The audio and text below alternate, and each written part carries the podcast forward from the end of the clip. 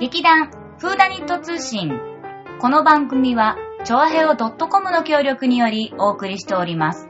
お芝居のこと、ミステリーのこと、私たちのことをお伝えしていきます。始まりました。劇団、フ ーダニット通信ってなんだ？なんか、なんか、写、写真って音したよねう。ん。うん。まあちょっといろいろな妨害がありつつも、さつまいもです。立花沙織です。かややかでーす。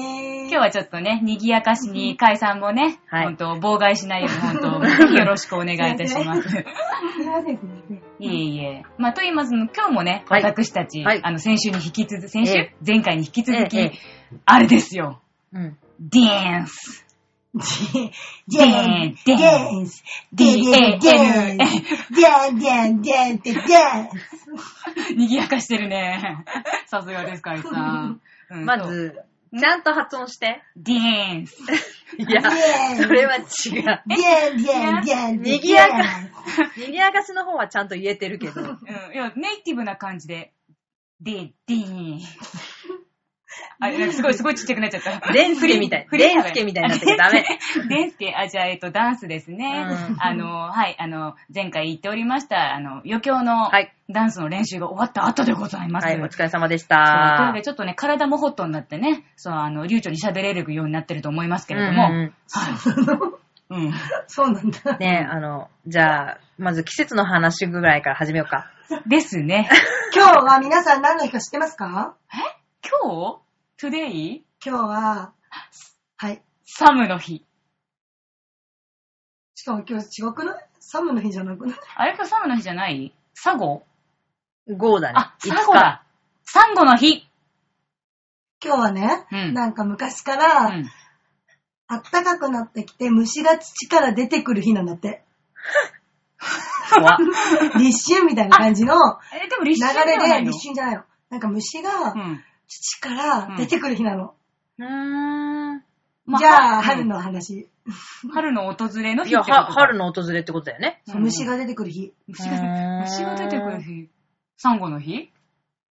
えそういう暦上の決まりなんでしょ？そうそうそうそうそう。はあはあそうそうはあそなるほど。新しいね。あの、この間私もあの、梅の枝を買ってきて家で生けてたんですけど、う。うん素敵。問題はう、ん。なんか汚れるな。周りがちょっとポチポチ汚れてんなって、あのうんね、置いてある周りに、こう、あーなんか黒いつぶつぶがね、落ちてるなと思ってたら、うんよーく見たら、うんまあ、いるんですよね。あ、やっぱ、イモイの実？イモイモちゃんがね、うん。虫ちゃんいるんだうんうん虫ちゃんいる。だからやっぱり、まあ、家に買ってきて、うん。つぼみの状態で買ってきたので、多分、どっかそのに、中にとかにうん、。うん卵ちゃんがいて、うん。総勢5匹ぐらいを殺傷したんですけど、おー。ティッティッだって私の、私が見たくて買った花食べちゃうんだもん。食べちゃダメだよ。そうね、それちょっとね。うん。まだす、まだするでしょ。うん残念ながら。切る切る言うでしょそうそうそう。そうせざるを得ないね。そうだよん啓蟄だって啓蟄。啓蟄の日だって。3月5日か6日だって。はおー。ー。中国の、うん。うーん、外に出てくる。で虫が出てくる時期なんですよ、やっぱり。へー。初雷が鳴り、これを聞いて虫が地中から這い出すと考えていたので、うん。虫出しの雷ということがある。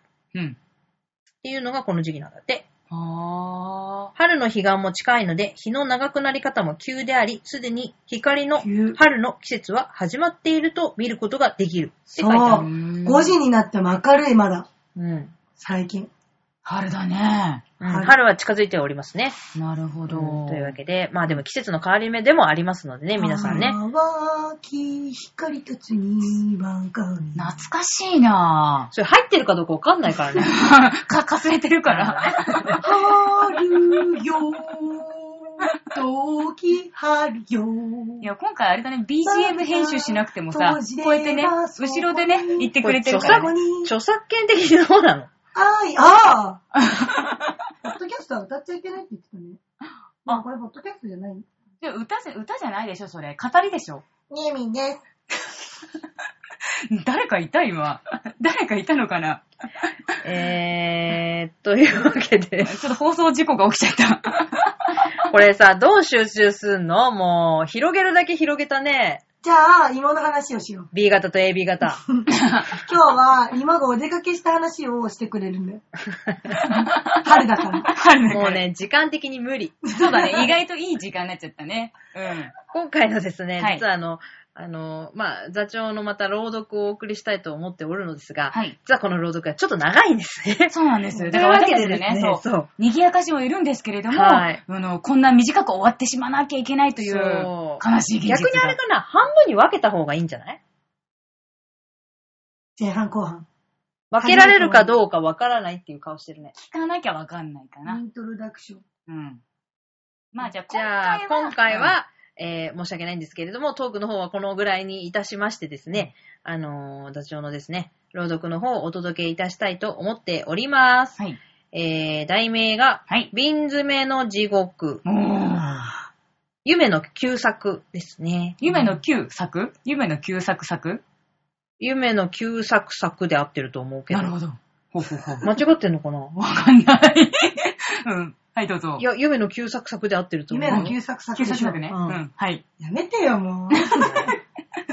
というわけでですね、あの、こちらお届けしたいと思っております。また次回ですね、えー、妹解散の愉快な話があるはず。うん。じゃあ次回はね、トークいっぱいでお送りできるように頑張ります。頑張ります。ネタを集めて頑張ります。というわけで、はまた次回ですね。はい。はい。では、さようなら。さよなら。ライライ。瓶詰めの地獄。夢の旧作。背景。時価ますますご精鋭のことと、慶が立て祭り候。のぶれば、かねてよりご通達の潮流研究用とおぼしき赤風炉付きビール瓶。習得次第届けつかまつるよう、島民一般に申し渡しおき候ところ、このほど、本島南岸に別小包のごとき、樹脂風炉付きのビール瓶が3個漂着いたしおるを発見。届け出申し候。右はいずれも約半里、ないし一里よう隔てたる箇所に、あるいは砂に埋もれ、または岩の隙間に固く挟まれおりたるものにて、よほど以前に漂着いたしたるものらしく、中身もご工事のごとき完成はがきとは相見えず、雑記帳の破片用のものらしく候ため、ご加盟のごとき漂着の字、日等の記入は不可能と存じ候。しかれども、なお何かのご参考と存じ、三個とも瓶のまま、尊否にてご送付申し上げ候間、何とぞご楽手愛願いたく、この段、キーにえ候、敬具。丸月丸日、バツバツ島、村役場、院、海洋研究所、音中。第一の便の内容。ああ、この離れ島に救いの船がとうとう来ました。大きな日本煙突の船からボートが2艘荒波の上に下ろされました。船の上からそれを見送っている人々の中に混じって、私たちのお父様やお母様と思われる懐かしいお姿が見えます。そうして、ああ、私たちの方に向かって白いハンカチを振ってくださるのが、ここからよくわかります。お父様やお母様は、きっと、私たちが一番初めに出したビール瓶の手紙をご覧になって、助けに来てくださったに違いありません。大きな船から真っ白い煙が出て、今助けに行くぞ、というように、高い高い笛の音が聞こえてきました。その音が、この小さな島の中の緊張や昆虫を一時に飛び立たせて、遠い和田中に消えていきました。けれどもそれは、私たち二人にとって、最後の審判の日のラッパよりも恐ろしい響きでございました。私たちの前で天と地が裂けて、神様のお目の光と地獄の炎が一時にひらめき出たように思われました。ああ、手が震えて、心が慌てて書かれませぬ。涙で目が見えなくなります。私たち二人は、今からあの大きな船の真正面にある高い崖の上に登って、お父様やお母様や、救いに来てくださる水夫さんたちによく見えるように、しっかりと抱き合ったまま、深い淵の中に身を投げて死にます。そうしたら、いつもあそこに泳いでいる深が、間もなく私たちを食べてしまってくれるでしょう。そうして、後には、この手紙を詰めたビール瓶が一本浮いているのを、ボートに乗っている人々が見つけて拾い上げてくださるでしょう。ああ、お父様、お母様、すみません、すみません、すみません、すみません。私たちは初めからあなた方の愛し子ではなかったと思って諦めてくださいませ。また、せっかく遠い故郷から私たち二人をわざわざ助けに来てくださった皆様のご親切に対しても、こんなことをする私たち二人は、本当に、本当にすみません。どうぞ、どうぞお許しください。そうして、お父様とお母様に抱かれて、人間の世界へ帰る喜びの時が来ると同時に、死んでいかねばならぬ不幸な私たちの運命を、お憐れみくださいませ。私たちは、こうして私たちの肉体と霊魂を罰せねば、犯した罪の償いができないのです。この離れ島の中で私たち二人が犯した、それはそれは恐ろしい横島の報いなのです。どうぞ、これより以上に懺悔することをお許しください。私たち二人は、不可の餌食になる価値しかない知れ者だったのですから。ああ、さようなら。神様からも人間からも救われぬ悲しき二人より、お父様、お母様、皆々様。第二の瓶の内容。ああ、隠れたるに見たもう神様よ。この困難から救われる道は、私が死ぬより他にどうしてもないのでございましょうか。私たちが神様の足台と呼んでいるあの高い崖の上に私がたった一人で登って、いつも二三匹の深が遊び泳いでいるあの底なしの淵の中を覗いてみたことは、今までに何度あったかわかりません。そこから今にも身を投げようと思ったことも幾度であったか知れません。けれどもそのたんびにあの哀れな綾子のことを思い出しては、霊魂を滅ぼす深いため息をしいし、岩の角を降りてくるのでした。私が死にましたならば、後からきっと綾子も身を投げるであろうことが分かりきっているからでした。私と綾子の二人が、あのボートの上で付き添いの乳母夫婦や船長さんや運転手さんたちを波にさらわれたまま、この小さな離れ島に流れ着いてからもう何年になりましょうか。この島は年中夏のようで、クリスマスもお正月もよくわかりませぬが、もう十年ぐらい経っているように思います。その時に私たちが持っていたものは、一本の鉛筆と、ナイフと、一冊のノートブックと、一個の虫眼鏡と、水を入れた三本のビール瓶と、小さな新約聖書が一冊と、それだけでした。けれども私たちは幸福でした。この小さな緑色に茂り栄えた島の中には、稀にいる大きなアリの他に、私たちを悩ます鳥、獣、這う者、昆虫は一匹もいませんでした。そうしてその時、十一歳であった私と七つになったばかりの綾子と二人のために、余るほどの豊穣な食物が満ち満ちておりました。休館町だの、大無だの、絵でしか見たことのない極楽町だの、見たことも聞いたこともない華麗な蝶だのがおりました。美味しいヤシの実だの、パイナップルだの、バナナだの、赤と紫の大きな花だの、高貴のいい草だの、または大きい小さい鳥の卵だのが一年中どこかにありました。鳥や魚などは棒切れで叩くとなんぼでも取れました。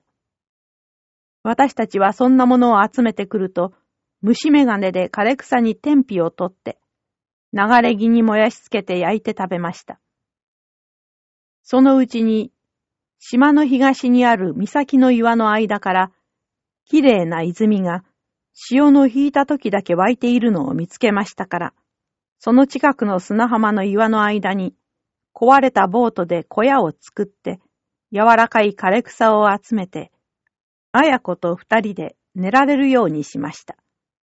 それから小屋のすぐ横の岩の横腹をボートの古釘で四角に掘って、小さな倉庫見たようなものを作りました。しまいには、上着も下着も雨や風や岩角に破られてしまって、二人とも本当の野蛮人のように裸体になってしまいましたが、それでも朝と晩には、きっと二人であの神様の足台の崖に登って、聖書を読んでお父様やお母様のためにお祈りをしました。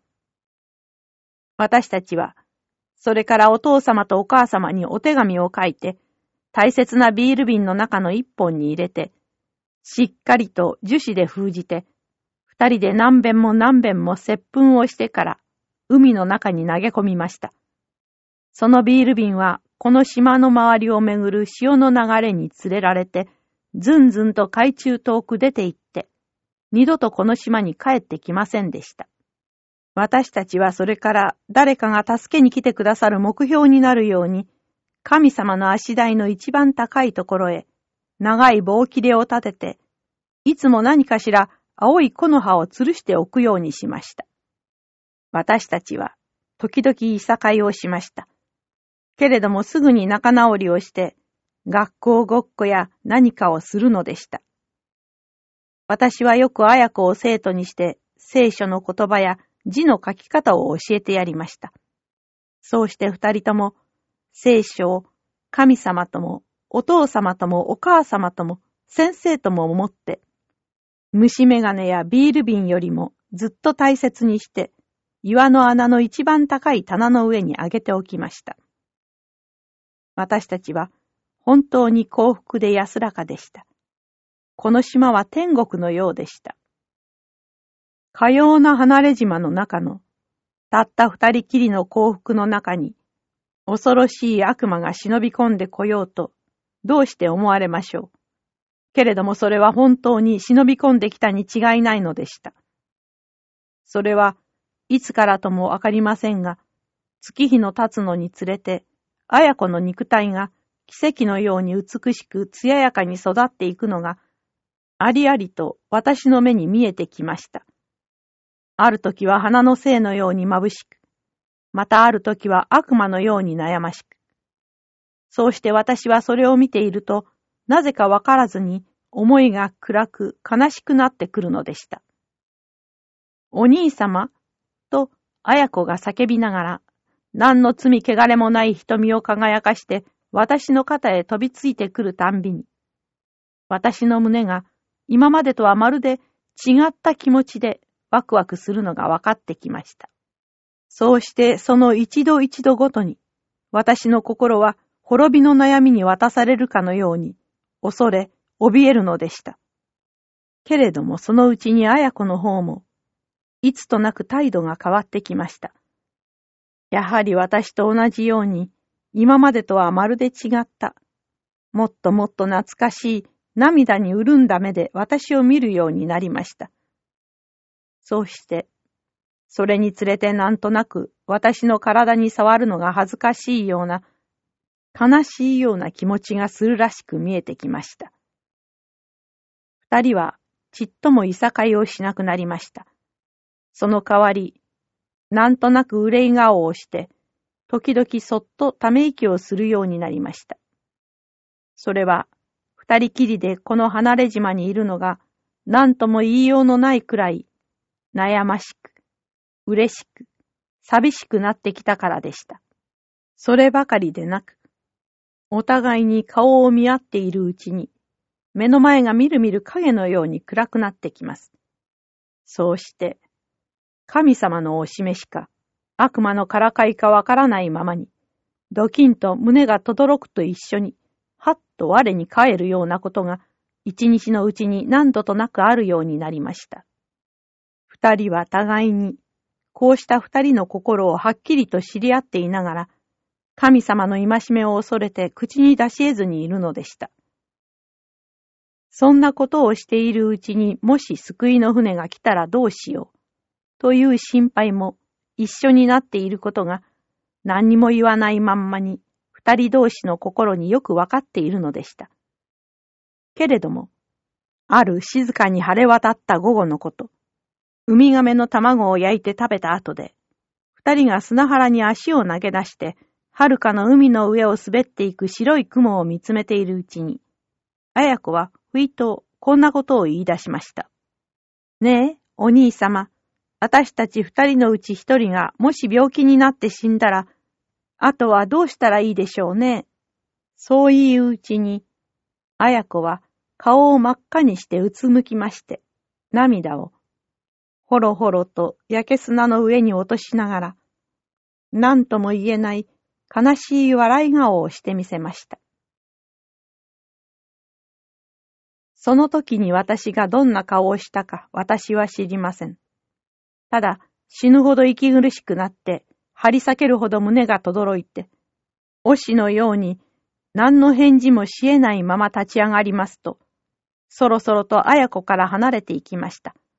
そうしてあの神様の足台の上に来て、頭をかきむしりかきむしりひれ伏しました。ああ、天に増します神様よ。綾子は何も知りません。ですからあんなことを私に言ったのです。どうぞあの娘を罰しないでください。そうして、いつまでもいつまでも正常にお守りくださいませ。そうして私も。ああ、けれども。けれども。おう、神様よ。私はどうしたらいいのでしょう。どうしたらこの悩みから救われるのでしょう。私が生きておりますのは、綾子のために、この上もない罪です。けれども私が死にましたならば、なおさら深い悲しみと苦しみを、綾子に与えることになります。ああ、どうしたらいいでしょう、私は。おお、神様よ。私の髪の毛は砂にまみれ、私の腹は岩に押し付けられております。もし私の死にたいお願いが御心にかないましたならば、ただいますぐに私の命を燃ゆる稲妻にお渡しくださいませ。ああ、隠れたるに見たまう神様よ。どうぞどうぞ、皆をあがめさせたまえ、見印を地上に表したまえ。けれども神様は、何のお示しもなさいませんでした。藍色の空には白く光る雲が糸のように流れているばかり。崖の下には真っ青く、真っ白く、渦巻きどよめく波の間を遊び戯れている深の尻尾やヒレが時々ひらひらと見えているだけです。その青く澄んだ底なしの深淵をいつまでもいつまでも見つめているうちに、私の目はいつになくぐるぐるとくるめき始めました。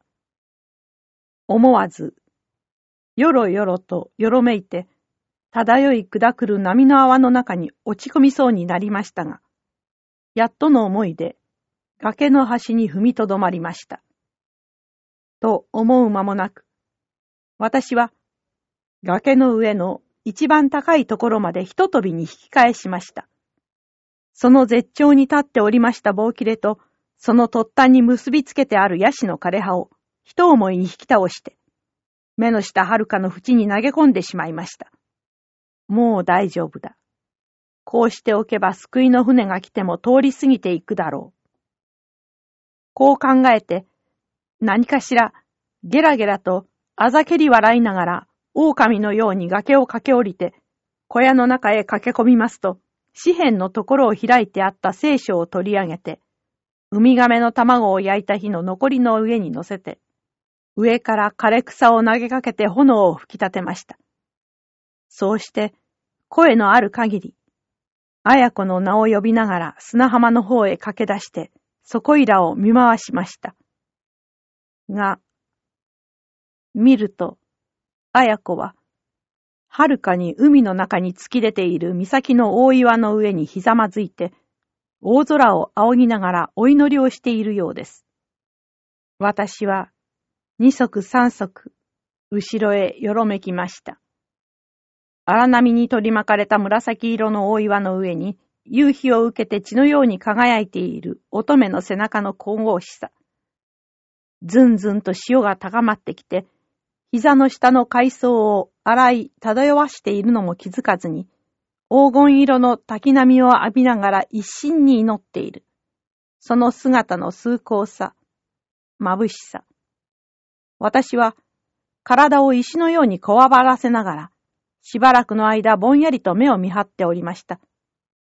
けれども、そのうちにふいっと、そうしている綾子の決心がわかりますと、私はハッとして飛び上がりました。夢中になって駆け出して、貝殻ばかりの岩の上を傷だらけになってたどりながら、岬の大岩の上に這い上がりました。気違いのように暴れ狂い、泣き叫ぶ綾子を両腕にしっかりと抱きかかえて、体中血だらけになって、やっとの思いで小屋のところへ帰ってきました。けれども、私たちの小屋は、もうそこにはありませんでした。聖書や枯れ草と一緒に、跡形もなく焼け失せてしまっているのでした。それから後の私たち二人は、肉体も霊魂も、本当の幽暗に追い出されて、夜となく、昼となく悲しみ、はがみしなければならなくなりました。そうして、お互いに愛抱き、慰め励まし、祈り悲しみ合うことは愚か、同じところに寝ることさえもできない気持ちになってしまったのでした。それは大方、私が聖書を焼いた罰なのでしょう。夜になると星の光や波の音や虫の声や風の外れや好みの落ちる音が一つ一つに聖書の言葉を囁きながら私たち二人を取り巻いて一歩と近づいてくるように思われるのでした。そうして身動き一つできずまどろむこともできないままに離れ離れになってもだえている私たち二人の心を伺いに来るかのように物恐ろしいのでした。こうして長い長い夜が明けますと、今度は同じように長い長い昼が来ます。そうするとこの島の中に照る太陽も、歌うオウムも、舞う極楽鳥も、玉虫も、ガも、ヤシも、パイナップルも、花の色も、草の方向も、海も、雲も、風も虹も、みんな綾子の眩しい姿や息苦しい肌の蚊とごっちゃになって、ぐるぐるぐるぐると渦巻き輝きながら、四方八方から私を包み殺そうとして襲いかかってくるように思われるのです。その中から私と同じ苦しみにとらわれている綾子の悩ましい瞳が、神様のような悲しみと悪魔のような微笑みを別々に込めて、いつまでもいつまでも私をじーっと見つめているのです。鉛筆がなくなりかけていますから、もうあまり長く書かれません。私は、これだけの逆偶と迫害に遭いながら、なおも神様の金石を恐れている。私たちの真心をこの瓶に封じ込めて、海に投げ込もうと思っているのです。明日にも悪魔の誘惑に負けるようなことがありませぬうちに、せめて二人の肉体だけでも正常でおりますうちに。ああ、神様。私たち二人は、こんな呵責に遭いながら、病気一つせずに、火に増し、丸々と太って、健やかに美しく育っていくのです。この島の清らかな風と水と豊穣な食物と美しい楽しい花と鳥に守られて。ああ、なんという恐ろしい攻めくでしょう。この美しい楽しい島は、もうすっかり地獄です。神様。神様。あなたはなぜ私たち二人を人思いに殺してくださらないのですか？太郎、記す。第三の瓶の内容。